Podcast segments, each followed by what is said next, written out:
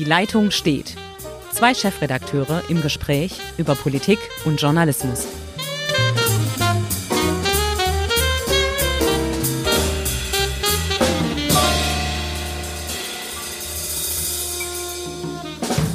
Hallo, liebe Zuhörerinnen und Zuhörer. Ich begrüße Sie ganz herzlich zu einer neuen Folge unseres Podcasts Die Leitung steht. Mein Name ist Ulrich Becker, ich bin Chefredakteur der Südwestpresse und melde mich wie immer aus Ulm. Und am anderen Ende der Leitung ist im schönen Ravensburg im Schussental, wo normalerweise jetzt das Routenfest stattfinden würde, aber es nicht tut, Hendrik Roth, Chefredakteur der Schwäbischen Zeitung. Hallo Hendrik, ja, mit den Festen ähm, nur, also gerade hier bei der Schwörmontag, äh, ein ganz ungewöhnlicher Schwörmontag, wo sonst Tausende die Donau hinabschwimmen und am Abend aus Ulm eine Partymeile machen. Alles nicht stattgefunden. Es war ein ruhiger Montag, wie immer.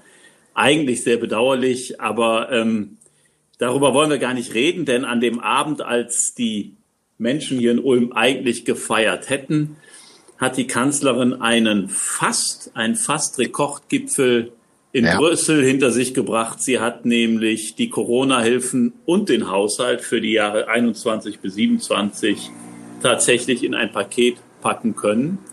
Aber wie ich finde, zu einem gewissen Preis. Exakt. Also zwei Grundpositionen meinerseits. Einmal bin ich natürlich froh, dass der Gipfel ein Ergebnis hatte. Ähm, das, es sah zwar nie danach aus, aber es hätte ja auch mal passieren können, dass die EU tatsächlich so in sich verhakt, dass sie auseinanderbricht. Also das ist gelungen. Es gibt ein Ergebnis, mit dem man arbeiten kann. Aber wenn man genauer drauf guckt, wenn man genauer in die Details geht, habe ich dann doch so meine Zweifel, ob das wirklich so ein historischer, er wird jetzt überall als historisch, historischer Erfolg war. Ich habe meine Zweifel. Also meine Grundthese ist erstens, wir sind uns ja manchmal doch dann zu einig, als dass eine äh, kontroverse Diskussion entstehen würde. Also tauschen wir die Argumente aus. Tatsächlich finde ich auch, dass es gut ist, dass die EU sich nach diesem langen Ring geeinigt hat und dass es äh, nicht zu einer Verschiebung gekommen ist, beziehungsweise zu einem Abbruch.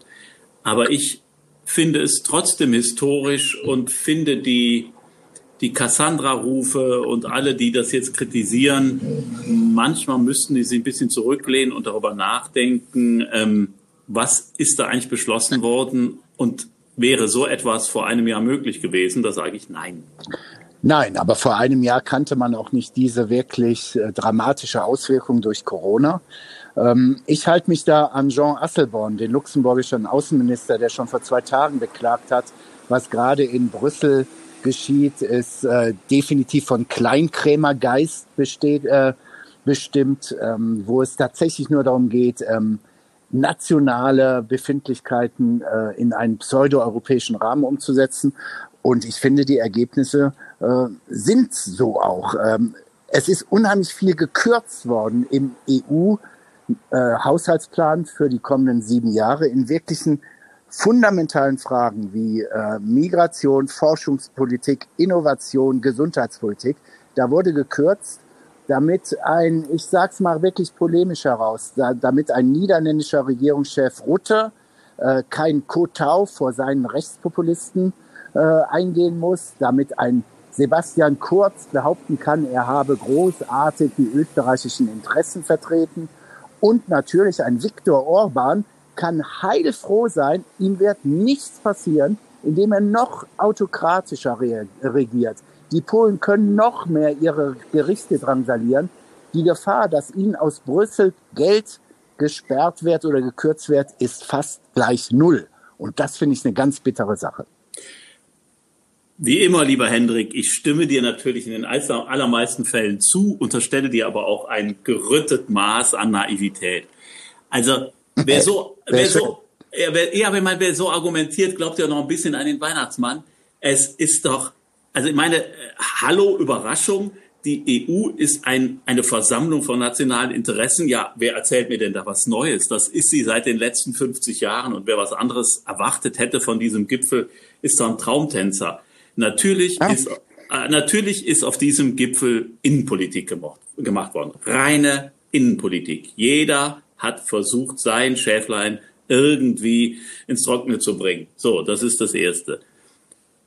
Deshalb ist es so ausgefallen, hat Orban eine äh, brutal erpresst und Rutte, genau wie du sagst, hat natürlich nur auf die nächste Wahl, die im März ansteht und äh, auf, auf äh, seinen, äh, seinen äh, rechtspopulistischen äh, Widersacher Herrn Wilders geguckt, damit der nicht zu stark wird.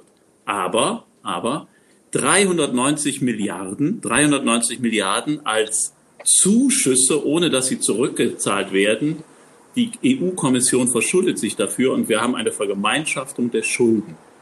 Das galt vor wenigen Monaten noch als undenkbar.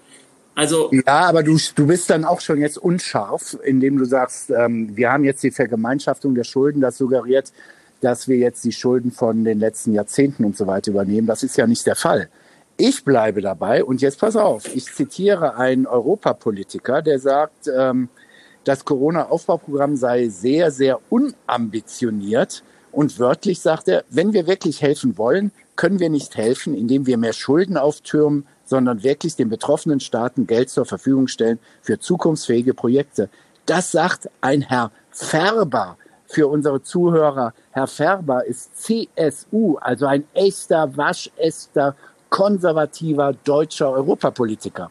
Und der sagt, liebe Leute, das ist so unambitioniert. Äh, wie soll es denn damit weitergehen?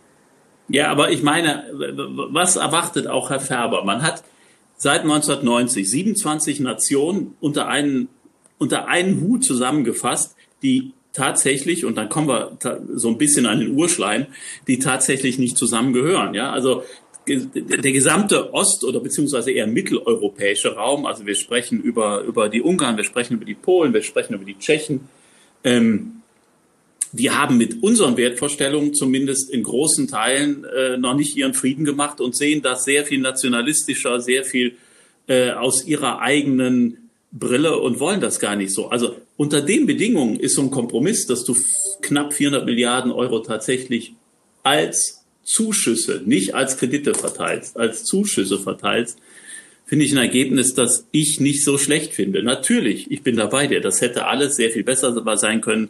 Man hätte im Bereich des Umweltschutzes mehr machen können. Warum kürzt man im, im, im Bereichen wie Horizon, also Forschung und Wissenschaft, solche äh, Hilfs, äh, solche Projekte, die sicherlich sehr wichtig sind. Aber ich meine, auf der anderen Seite steht, dass auch genauso gut hätte gar nichts herauskommen können.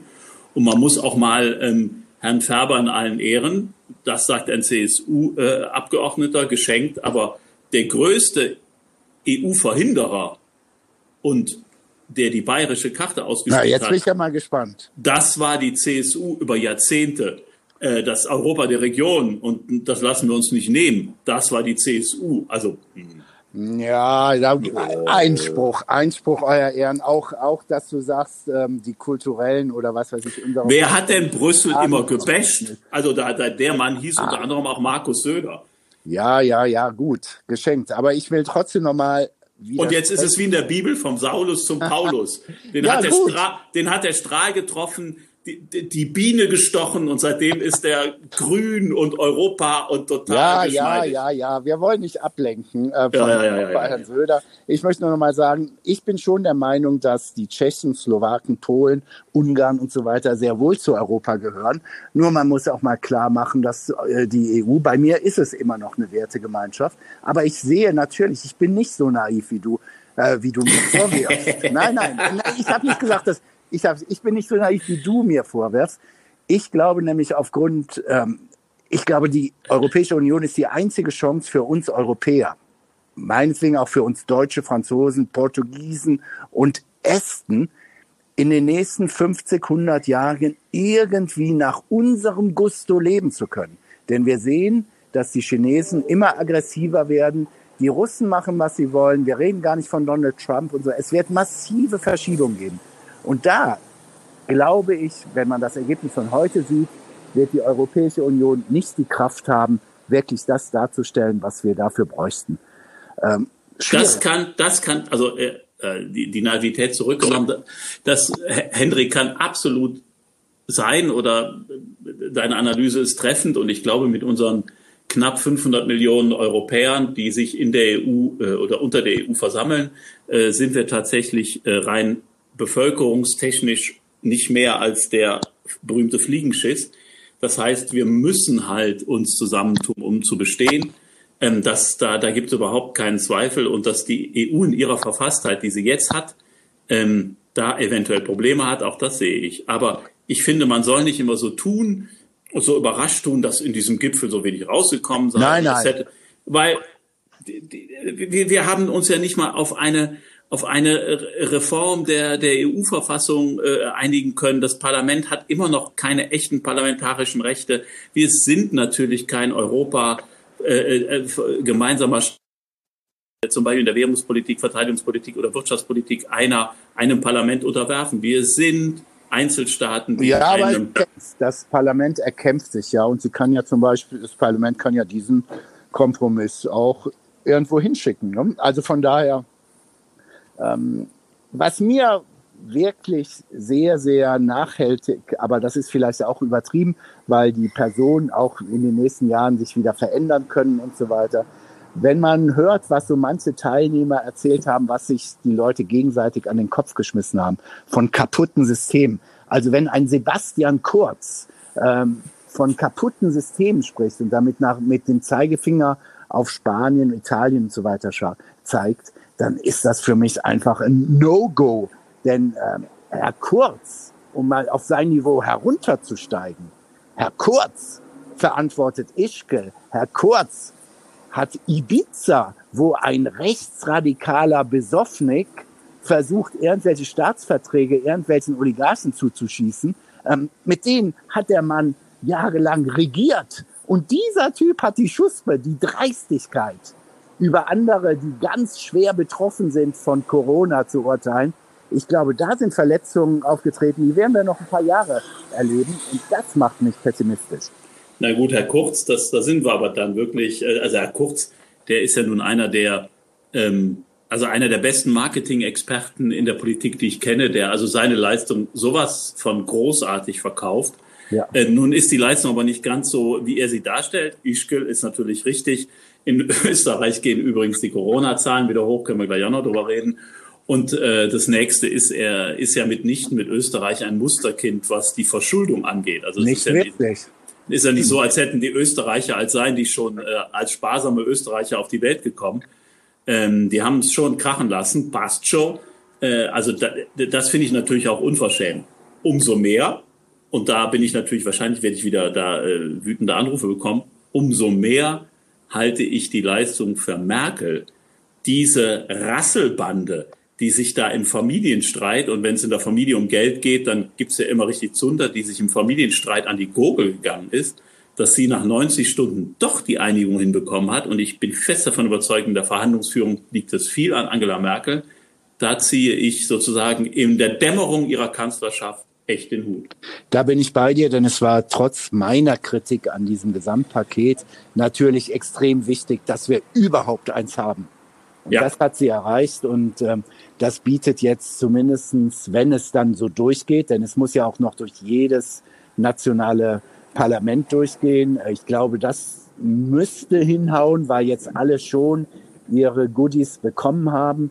Aber die Frage ist noch beim Europaparlament. Aber nichtsdestotrotz, da stimme ich dir zu, da hat sie sich sehr verdient gemacht. Und wir haben jetzt wieder ein, eine gewisse Stabilität in Europa, die wir zwingend brauchen. Ähm, ja, zwingend ich mir halt nur wirklich die Sorgen, dass da, aber ja, ich habe da auch keine wirkliche Antwort, wie sich die nächsten Jahre da entwickeln. Zwingend brauchen ist ja ein gutes Stichwort, weil ähm, mir macht natürlich auch ein bisschen Sorge, dass die Sorglosigkeit allenthalben und überall zunimmt und wir ähm, steigende Corona-Zahlen sehen. Ja, so bei, un bei, uns in Deutschland finde ich, ähm, da hat Helge Braun, Kanzleramtsminister, recht, das ist immer noch, oder es erscheint mir so, als sei es beherrschbar, weil es auf einem niedrigen Niveau ist und man kann die, die Hotspots identifizieren. Doch wir werden natürlich jetzt, oder wir sehen das, die Urlauber kommen jetzt zurück aus den Urlaubsgebieten. Ähm, in NRW kommen die ersten zurück. Bei uns, Baden-Württemberg, Bayern geht es erst los. Aber dann werden wir natürlich auch eine Welle haben, wenn die wieder zurückkehren, in die Schulen gehen. Die Schulen sollen in Baden-Württemberg wieder ganz normal mit dem Unterricht beginnen. Das heißt, Abstandsregelungen zu halten wird schwierig. Also da bin ich mir noch nicht so sicher, ob wir dieses Geld, die Zuschüsse nicht nur zum Wiederaufbau, sondern auch zur Eindämmung einer zweiten Welle brauchen.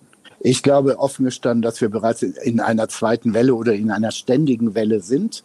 Denn ich stimme auch jetzt da tatsächlich dir meine persönliche Beobachtung im Bekanntenkreis in der Stadt Ravensburg, im Bodenseekreis, wo es im Moment ein paar deutliche oder es gab, gibt ein paar äh, eine Handvoll Schüler, die sich bei einer privaten Feier gegenseitig angesteckt haben.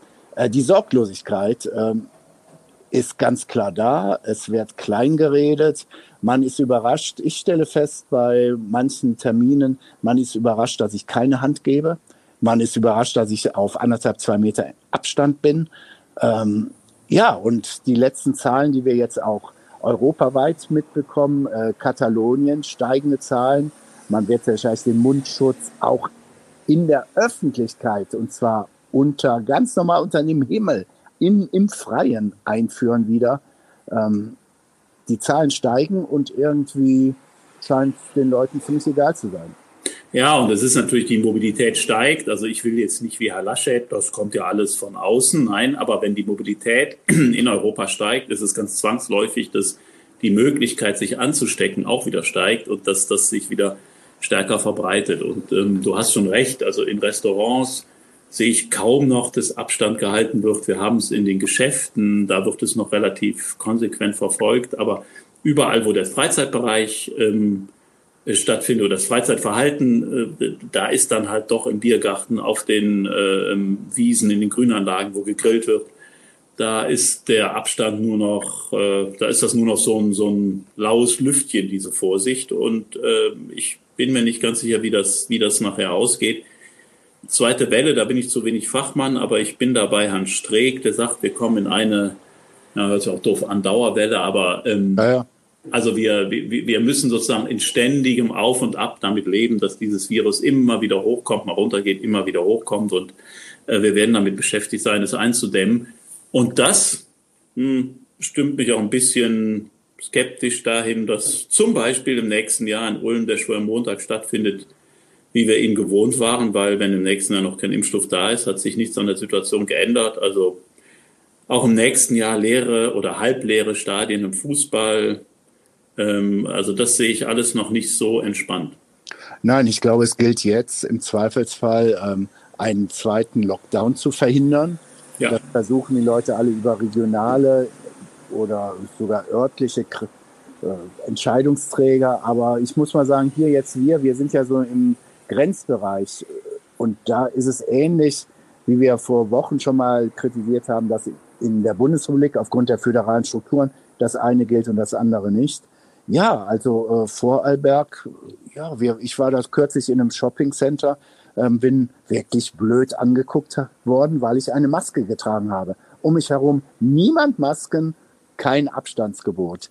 Ähm, die Schweizer sie wissen auch nicht so ganz genau, was sie nun ernst nehmen sollen oder nicht. Ich glaube, ähm, wir müssen uns darauf gefasst machen, dass wir wieder deutlich steigende Zahlen haben.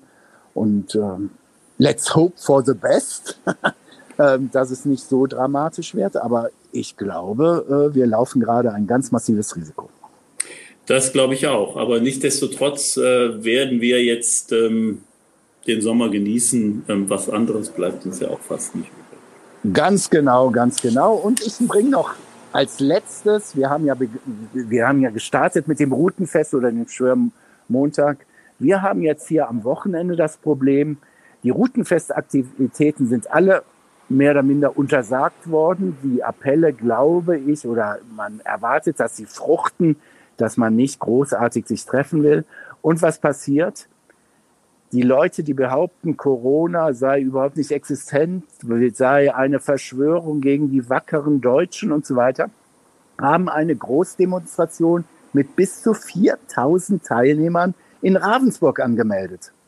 Und die Stadt Ravensburg musste das genehmigen. Und da kommt unter anderem der Meister, der in Stuttgart die ganze Sache koordiniert, will sagen, am Wochenende, wo an dem heiligen Routenfest sich die Ravensburger zurückhalten aus Vernunft, werden möglicherweise einige tausend Leugner, Verschwörungstheoretiker, Impfgegner und so weiter und so fort nach Ravensburg fahren. Das ist schwer, schwer zu ertragen. Ja, ich kann dir da vielleicht ein bisschen Hoffnung machen. Wie gesagt, wir haben den Schwimmmontag hinter uns. Ähm, die Ulmer waren extrem diszipliniert, haben sehr friedlich, schiedlich, auch in aller Regel mit Abstand gefeiert. Auf der Donau, wie gesagt, wo sonst Tausende sind, war kein einziges Schlauchboot. Die Polizei musste drei, äh, äh, drei junge Männer, die das machen wollten, musste sie sozusagen der Donau verweisen. Das war es dann auch. Und unsere Demo der berühmten Querdenker, die halt ja. auch, ähm, das war ein versprengtes Trupplein von 100 Leuten, die äh, eskortiert von der Polizei die Donau entlang gingen. Also es gibt noch. Okay, schauen wir mal drauf. Ähm, wir sind jedenfalls in einer gewissen Alarmstimmung in, als Redaktion und schauen dann, wie wir im Fall der Fall der Fälle reagieren müssen. Deshalb wünsche ich dir jetzt noch eine schöne Woche. Das Wetter scheint ja halbwegs zu stimmen. Und wir das, sprechen uns demnächst. Das wünsche ich dir auch und allen Zuhörerinnen und Zuhörern eine gute Woche. Bis dahin.